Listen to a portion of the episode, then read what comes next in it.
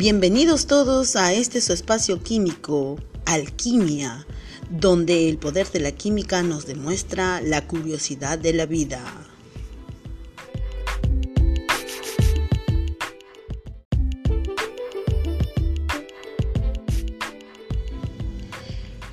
Es importante saber que en el proceso químico, en la vida diaria, existen muchas, muchas reacciones muy interesantes. Estas nos conllevan todos los días a preguntarnos por qué la materia se transforma, en qué momento se transforma, cómo interiormente se transforma, quiénes son aquellos que dan pie a estas reacciones y por qué no nos damos cuenta tan fuertes son estas reacciones, por qué microscópicamente estas reacciones eh, no las podemos evidenciar. Sin embargo, cuando ya pasa el tiempo, ellas se manifiestan.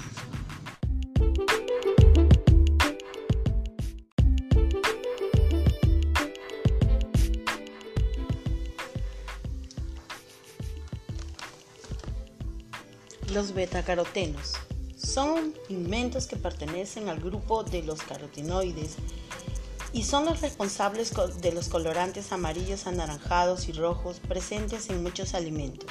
Además, es una fuente fundamental de vitamina A, en esta vitamina únicamente cuando el cuerpo lo necesita.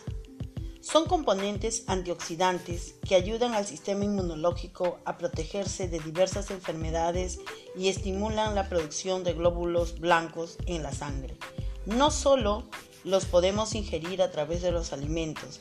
Se pueden tomar a través de suplementos en forma de tablas o cápsulas. Los carotinoides son distribuidos en diversos alimentos, principalmente como frutas y verduras. Dependen del color del alimento, el tipo de carotinoide que cada uno tiene.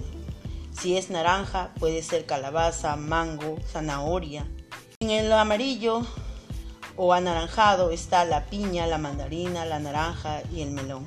En el verde, el brócoli, la espinaca, las coles de Bruselas y las acelgas. En el rojo, el tomate, el mayor de los licolopenos, la sandía, el pimiento rojo.